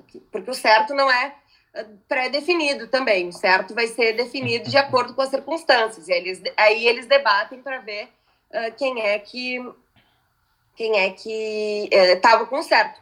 É muito interessante esse dispositivo de gestão da ordem e, e jurídico, como vocês falaram no PCC, porque muitos pesquisadores que fazem pesquisas qualitativas, eles colocam essa prática como uma prática fundamental para a redução dos homicídios em São Paulo. Se a gente for ver o número de homicídios em São. Paulo, desde o momento em que o PCC começou né, a regular o tráfico em São Paulo, e aí não só uh, colocando esses pressupostos né, de contenção da violência física, né, de passar para o coletivo a autoriz... não autorização, mas o, o, direito de uso da violência física, uh, ou enfim, regular o mercado, no sentido de que as bocas não podem atribuir o preço que elas querem para evitar a competição, né? então, enfim, todo mundo tem que vender mais ou menos uh, uh, as drogas pelo mesmo valor. Isso é colocado como uma forma de regulação de conflito, porque rompe um ciclo de violências que antes era muito comum. É, a questão do tráfico, uh, como ele não está dentro da ordem normativa legal, enfim, é que eles opera muito na lógica da reciprocidade da violência. Isso produz ciclos de mortes muito claros. Se a gente for ver 2016 a 2018, a questão foi muito essa. Porto Alegre chegou a um nível de homicídios que nunca tinha sido visto na história do município. 2016 foi o ponto alto do índice de homicídios em Porto Alegre, porque houve um efeito dominó aí, um bate-volta de ataques, especialmente, que eles chamaram de atentados e outras formas de intervenção uh, violenta, homicida, que acabava gerando, uh, ampliando cada vez mais o seu alcance. Porque, por exemplo, se o indivíduo chegava, passava, fazia, vamos fazer um atentado numa boca, botavam quatro num carro, uh, iam na boca, saíam atirando. Aí tá, aí matavam, morriam não sei quantos. Aí, cada desses não sei quantos tem irmão, tem parente, tem amigo, tem companheiro. Essas pessoas querem se vingar. E aí vão lá e devolvem uh, os ataques, né? Só que não sabem exatamente quem é que provocou o atentado. Não sabem quem eram os quatro indivíduos que estavam no carro né, fazendo o atentado, não necessariamente. E aí vão devolver o atentado para uma boca que pode ser a boca da onde partiu ou para uma boca que está aliada com, com essa da onde partiu. E aí, bem, enfim, vão vitimar outras pessoas que não estavam originalmente naquele carro pós-quatro, né? E aí isso vai cada vez mais ampliando o tipo de conflito e vai criando efeito né, de uma circularidade da violência uh, que vai elevar o número de homicídios uh, uh, muito alto. E isso não se dá só nos atentados, né? Isso se dava quando os traficantes decidiam, sei lá, que se o, o, indivíduo devia 10 reais, eles, a forma de lidar com isso era com o homicídio, ou se o indivíduo olhava torto para olhava para a irmã eles vão responder com homicídio. Ou seja, essa disposição para matar que partia do próprio indivíduo, que não era regulada por ninguém. Né? O argumento desses pesquisadores uh, que falam sobre o PCC é que o PCC ele conseguiu romper essa cadeia de violência recíproca, né? essa cadeia de vingança, que antes, uh, por banalidades, acabava gerando um ciclo de mortes incontroláveis. Né? E isso fez com que o número de homicídios em São Paulo uh, tenha diminuído eu acho que é muito difícil a gente dissociar isso de um elemento moral fortíssimo que está presente no coletivo. Né? Então, não dá para dizer que ele foi completamente engolido né, pela dimensão econômica. Que isso é economicamente interessante? É, como, como né, de volta aí ao meu primeiro relato do campo que eu, que eu trouxe. É óbvio que é, é economicamente interessante, porque a guerra não é interessante do ponto de vista econômico. Pelo menos não durante a guerra, né? Talvez depois, no final da guerra, o coletivo possa sair mais forte, porque fez mais nome, teve mais status, conseguiu tomar boca, se fez uma figura reconhecida dentro do, do campo, né, do, do campo lá uh, do crime. Mas durante, isso não é nem um pouco interessante. Isso chama a atenção da polícia, isso gera conflito com moradores, isso afasta as pessoas da boca. Então, não é, e é ruim para os próprios integrantes, né? As pessoas terem que se expor a um ciclo de violência que acaba vinculando outros indivíduos, que acaba vinculando os contras, que acaba vinculando os policiais, etc. Então, é interessante do ponto de vista econômico? É, mas eu não acho que isso é puramente econômico. Acho que isso tem relação com um elemento moral muito forte, um elemento de, não sei se vocês querem chamar político muito forte, mas que não me parece que seja, né? Talvez essa forma que a gente chama de ideológica, ela tenha mudado. ela tenha se transformado de lá para cá, né? Se antes o enfrentamento, como eu tinha dito, era uh, um confronto direto com o Estado, bem, agora eles estão usando esse tipo de princípio orientador para dentro do próprio grupo, como forma de organizar as próprias relações entre eles, né? Mas eu não acho que isso tenha sido abandonado, né? Então, acho que não sei. Mas, como eu falei, existem muitas diferenças. Uh, o PCC é um exemplo à parte. E o PCC em São Paulo não é o PCC no Ceará, não é o PCC no Amazonas. Isso também muda muito. O PCC é onde ele tem uh, o controle do mercado, onde ele tem monopólio, onde ele tem, enfim, a hegemonia das prisões, não é o PCC que está se expandindo, disputando espaço em outros estados. Ele vai atuar de forma completamente diferente. Então, isso também é muito contingente. Os próprios manos em Porto Alegre vão atuar de forma diferente do, dos manos da Serra e tudo mais, que estão em disputa e etc. Perfeito. Eu pensei muito mais numa linha de preponderância de dimensão. Primeiro prepondera a ideológica, mas tem a política, vai ter o estatuto jurídico e econômico. Depois faça um giro nessa e as coisas vão cambiando, mas com uma estrutura já sofisticada. Né? É, eu vou eu vou dar uma de mediador aqui chato, né? Mas nós estamos com mais ou menos uma hora e 20 minutos de, de podcast e é mais ou menos o, o tempo aí, uma hora e trinta que a gente tem, tem gravado. E eu vou pedir então, para vou passar a bola aqui para Ana para fazer as suas considerações eh, finais e também se a gente resolver seguir um pouco mais adiante aí, mas eu também não quero tomar todo o tempo de vocês, eu sei que, que é bastante, bastante precioso, né? É, para Ana fazer as últimas considerações, não sei se vai dar tempo domingo a gente tocar no braço paramilitar que tem surgido aí, se vai chegar aqui ou não, mas também se alguém quiser falar nas suas considerações finais, que é algo muito preocupante, né? É, enfim, Rio de Janeiro é, já está, acho que quase que meio a meio lá, é, em relação a outras organizações criminosas, né? Mas, Ana, aí, te, te passo aí então a, a palavra para tuas considerações finais, desde já te agradecendo muito, né, pelo, pelo, pela participação aqui no podcast. Eu sei que o atendimento aí na, nas casas prisionais eles tomam bastante tempo aí, mas tu separou um pouquinho aí espaço para vir bater um papo com a gente, né? Imagina, Andrei, o prazer foi meu aqui estar com vocês. Então, assim, como considerações finais, eu gostaria de chamar a atenção para os processos de escolha do Estado. Eu acredito que tem que haver maior responsabilização nos processos de escolha e, e em, mais relacionado a questões de política criminal. Então, se o Estado vai escolher dentro da política criminal é, dar esse enfoque ainda a pensar em tipos penais, fazendo uma crítica aqui também como contribuição final à lei anticrime, né, antes conhecida então como pacote anticrime, trazendo, por exemplo, um crime que era tipicamente menos grave, furto, para um uma das hipóteses de crime hediondo, né, o que foi lamentável para a execução penal, ainda mais com algumas outras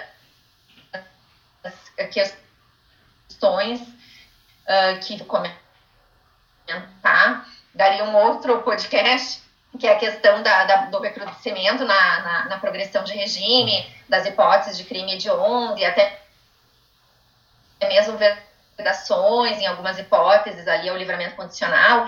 Eu trago tudo isso assim para terminar falando em escolhas, em responsabilização e que as escolhas ainda estão sendo por esse caminho, a exemplo da, da lei anticrime e fazendo link, então, também com uma obra que recentemente eu li lá por conta do grupo de criminologia, que é a do Nils Chris, que foi, foi escrita há muito tempo, em 90, que é a Indústria do Controle do Crime, onde ele traz para nós, assim, uma experiência, por exemplo, ali da Holanda e da Noruega, que eu acho muito interessante para a gente pensar ali no que falava a Marcele, numa perspectiva, então, de a gente trazer alguma solução criativa, que seria, pelo menos, pensar na brevidade da prisão. A gente precisa pensar na brevidade da prisão como uma alternativa. Então, ah, a prisão, ok, na Noruega havia fila de espera para cumprimento de penas menos graves, né? Como que a gente vai pensar na brevidade da prisão? Ah, por exemplo, na Holanda, num determinado ano lá, 35 ah, sentenças apenas foram sentenças que aplicavam penas superiores a três anos. Esses dados trazidos uh, por esses autores são muito interessantes para nós pensarmos como nós estamos indo na contramão disso. E como nós não estamos enfrentando o problema da, do encarceramento em massa. Porque na medida em que eu venho e elejo, eu coloco ali o crime de furto, uh, numa perspectiva assim do uso de explosivo ou artefato análogo, né? Então olha só que absurda a nossa escolha, a gente traz o furto para um crime de hediondo, mas o roubo nas mesmas circunstâncias não é crime de hediondo, ou seja, nós nem escolhemos bem, né? não há nenhuma lógica nas nossas escolhas. Se isso vai ser, vai continuar essa pauta e nós não enfrentarmos a necessidade de uma brevidade na prisão, de uma autorresponsabilização de quem faz a lei, de quem aplica a lei, né, tanto do, do legislativo quanto do judiciário, a perspectiva precisa ser essa, nós precisamos enfrentar. O juiz ali na ponta, ele está preocupado com o encarceramento, com o hiperencarceramento, bom, então o juiz criminal também vai ter que ser chamado à responsabilidade dele né? No quantum de pena fixada, em como eu posso não contribuir ainda mais para esse, esse volume de pessoas privadas de liberdade. Então, essa seria a minha contribuição, essa, essa crítica, e talvez uma, um, um, um caminho que para mim seria uma solução eh, imediata, pelo menos. Não seria a solução, porque eu não acredito nisso, eu não acredito na, na, pena de prisão. Mas, assim, pensando numa perspectiva um pouco mais suave, então, né? De trazermos alguma proposição, com certeza outras pessoas, outros estudiosos terão outras perspectivas muito melhores, talvez, do que a minha, mas para quem está atuando ali na ponta, o que eu posso trazer da minha vivência é isso. Se nós estamos pensando na prisão, que essa prisão, prisão seja o mais breve possível. Perfeito. Marcele, sabe que te ouvindo aqui, é, eu trago a lembrança as agressões contemporâneas que a academia tem sofrido, né? que a pesquisa tem, tem sofrido, né? É, a desacreditação que, que nos acompanha atualmente em relação à a, a, pesquisa, em relação à, ciência, né? porque não há outro caminho. Né? É, não há uma salvação se não passarmos pelo, pelo desafio de pesquisarmos, de, de refletirmos, e a reflexão ela exige, é, é um caminho bastante longo, não é algo simplista como a escolha né, de tipos penais para categorizar como hediondo ou não. Então também foi um privilégio muito grande te escutar aqui, eu agradeço também é, muito do fundo do coração por ter disponibilizado o teu tempo aqui, tu já, já és uma amiga da Defensoria Pública e a, as portas estão sempre abertas para ti, mas também aproveitamos aí para ouvir as tuas últimas considerações sobre o, sobre o nosso tema. Aí. Eu tenho que agradecer por esse espaço de troca, super rico, né? Vocês trouxeram questões super interessantes, a Ana também a gente dialogou muito bem, né? Acho que a gente foi se falando e se produzindo insights, todo mundo, né, uns dos outros, e é muito legal quando isso acontece. A gente vai vendo as coisas também a partir de leituras que a gente não tinha visto. Então, uh, ah, para mim é, é, sempre um prazer poder ter esse tipo de espaço tão não só acolhedor, mas assim que produz coisas tão boas. Eu queria falar, queria retomar o que vocês também comentaram, acho que foi a Ana, citando o Bruno e a Camila, da ideia de que o Estado nega, né, muitas vezes, a ideia de, das facções, o poder real das facções, uh, como uma forma de afirmar sua uh, o monopólio estatal da violência, sua soberania e tudo mais, né? E isso aconteceu lá nos anos 90, ela, ela eu acho que a, a referência que ela fez foi essa, né? Que o secretário da administração penitenciária em São Paulo disse: Ó, tra trabalho como secretário faz dois anos e eu estou completamente convencido de que esse grupo não existe, é uma ficção. Né? E aí, em 2001, 29 unidades prisionais se revelam ao mesmo tempo, né? de forma mais ou menos orgânica, sem uma liderança central, né? mostrando que o PCC já estava há muito tempo, né? firmando suas bases ali, conquistando corações e mentes, né? com um discurso uh, ambíguo, violento, porém também legítimo em, em muitas das suas pautas. Uh, eu acho que. Por que, que eu estou trazendo isso? Porque essa necessidade de estar tá sempre negando o poder e a existência dos grupos, o agente que tem o poder, né? Uh, ela ela acaba né, reforçando aquela noção do paralelismo que eu tinha comentado. E que na prática a gente sabe que não existe. É, o Estado, ele não é paralelo aos grupos criminais. Né? Esses grupos, eles se retroalimentam também em relação ao... O Estado esses grupos, eles retroalimentam dinâmica. E, e, e, e, e, aí a coisa tá assim, não é pela ausência do Estado, né? é pela maneira como o Estado funciona. Não é porque o Estado está ausente, isso muito se diz, ah, porque o Estado está fora da prisão, é assim. O Estado não está fora, o Estado está na prisão. Teria como o Estado estar tá fora da prisão, porque a prisão é uma instituição estatal, por excelência, né? Vamos lá. Uh, é a forma como o Estado está presente, né? que é a questão. Uh, e aí, muita gente, uh, inclusive de dentro das instituições estatais, às vezes traz questões bem interessantes no sentido de conversar com esses grupos, com os integrantes desses grupos e propor coisas como, por exemplo, parem de se matar, uhum. né? Porque o, mais importante é a gente conter os homicídios. Só que qualquer tipo de uh, diálogo entre instituições, agentes do Estado com esses grupos é visto como uma afronta concreta, completa, né? Diante desse pressuposto que precisa ser mantido de que o Estado uh, não dialoga, que o Estado não reconhece, que o Estado tem o controle.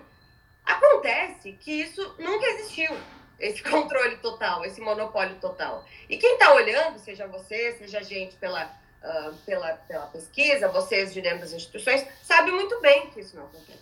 Né? Que o segredo de Polichinela é esse, que isso não acontece. É, e que isso não só não acontece, como é condição de funcionamento cotidiano uh, do sistema.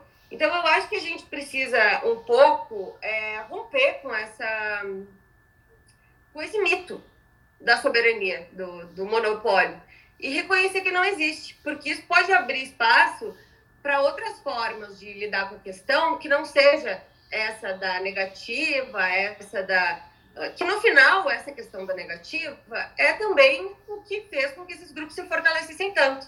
Porque enquanto o Estado negava que esses grupos existiam, eles sentiam mais necessidade de se representar, de se colocar como força de representação, como força como canal pelo qual uh, suas demandas pudessem ser uh, veiculadas, dialogadas, né? Algo que a Defensoria Pública também faz muito bem, né? É por isso, como a Ana falou, que esses grupos têm uma visão da Defensoria muito diferente que eles têm de outros atores estatais, né? Porque também uh, desempenham esse papel. Então, eu acho que isso é um desafio que ele perpassa por, né? Abrir mão de um discurso que ele na prática não existe e nunca existiu, né? mas que ele, claro, tem um custo político altíssimo, né? que é o custo político de reconhecer que é, é tudo, na verdade, historinha. Né? Na verdade, uh, essa ideia uh, que tem aí como remédio mais prisão, porque a prisão que funciona, porque o Estado tem controle da prisão, porque as facções não têm poder na prisão, porque isso não existe, né? e nunca existiu. Quando a gente abrir mão disso e começar a pensar isso de forma mais séria, né? no sentido de reconhecer não o paralelismo, mas a imbricação, eu acho que a gente consegue também uh, intervir pontualmente, pelo menos, né, no sentido de reduzir um pouco a violência letal, reduzir um pouco uh, isso que é o mais importante, né, que é preservar vidas, que foi o que foi feito no Presídio Central, né, que foi o que foi feito no Presídio Central em nome da manutenção da ordem, mas que na verdade significou uh, sim ampliação da autonomia desses grupos, ampliação do poder desses grupos dentro do sistema, mas também uh, produziu uma redução do índice de violência, repro, uh, reproduziu uh, uma redução do número de mortes, de confrontos, etc., que eram tão comuns antigamente. Então, é muito ousado o que eu estou dizendo, mas outras pessoas já propuseram, o Brususka já, já propôs algo nessa linha também, e eu vou um pouco por aí. Assim. Solução eu não tenho e nem pretendo assim, me arriscar nesse sentido.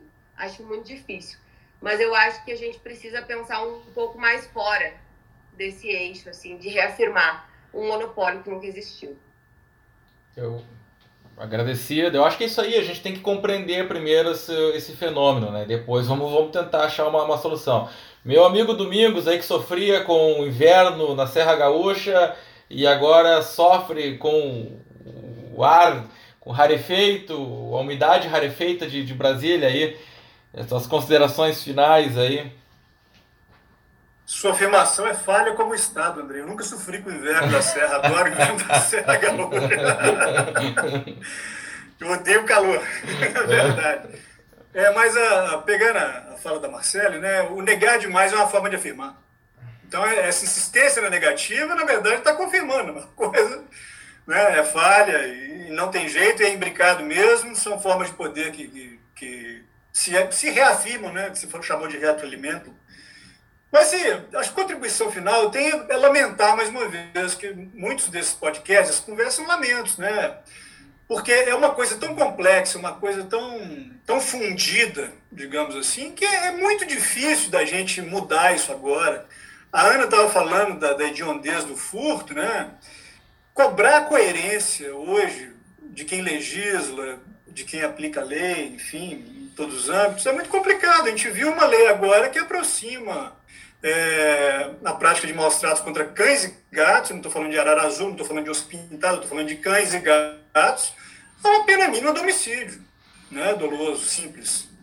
Então, assim, esperar coerência de onde? E aí também eu faço questão de voltar lá no começo, essa, essa dinâmica de, de crime e castigo, ela, ela é muito arraigada. E romper com isso, trazendo as, as alternativas que a Marcele disse, que a Ana, que o Andrei sempre lembram, né? É muito complicado e eu acho que passa por isso que a gente está fazendo aqui agora, num sistema de resistir, resistir, resistir, resistir. Só não resta resistir, né? E a gente está fazendo isso aqui agora. Mas é trabalho de já fora apagando incêndio no Pantanal, assim, né? Mas vamos lá, né? vamos que vamos. Né? Queria agradecer muito, eu adorei a fala da Marcélia, a fala da Ana, falam muito bem, né? Muito tesão nessa fala, né? Muita, muito olho brilhante, isso é bom. Muito obrigado pela presença das duas. Perfeito. Eu também, então, ó, encerrando o debate criminológico, novamente agradeço então a presença da Marcele, a presença da Ana, e eu confesso que saio daqui apaixonado pela, pela participação de vocês, pela fala de vocês. Eu acho que é, quem é, vai ouvir aí depois que a gente botar no, no ar o, o podcast vai curtir bastante e acho que vai ter um espaço de reflexão muito grande para começar uma, uma nova caminhada aí de percepção em relação às facções criminais, não só do estado do Rio Grande do Sul, mas também esse fenômeno que assola o, o Brasil. Novamente, muito obrigado, fiquem todos bem durante esse período pandêmico. Aí. Um abração.